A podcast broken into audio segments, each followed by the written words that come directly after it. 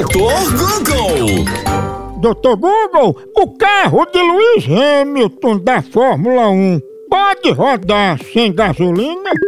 Não, pode nada. O carro dele não anda com a, sem gasolina. Ele pode chegar na oficina e adaptar ele para a gás, a oxigênio. O que fazer é ele ir ao posto de gasolina e abastecer o seu carro, deixar ele à vontade, cheio de gasolina, porque sem gasolina não anda. É que nem galinha não fica em pé sem comer milho, senão ela cai e se deita. Doutor Google! Tchau, au, au, au, almoção.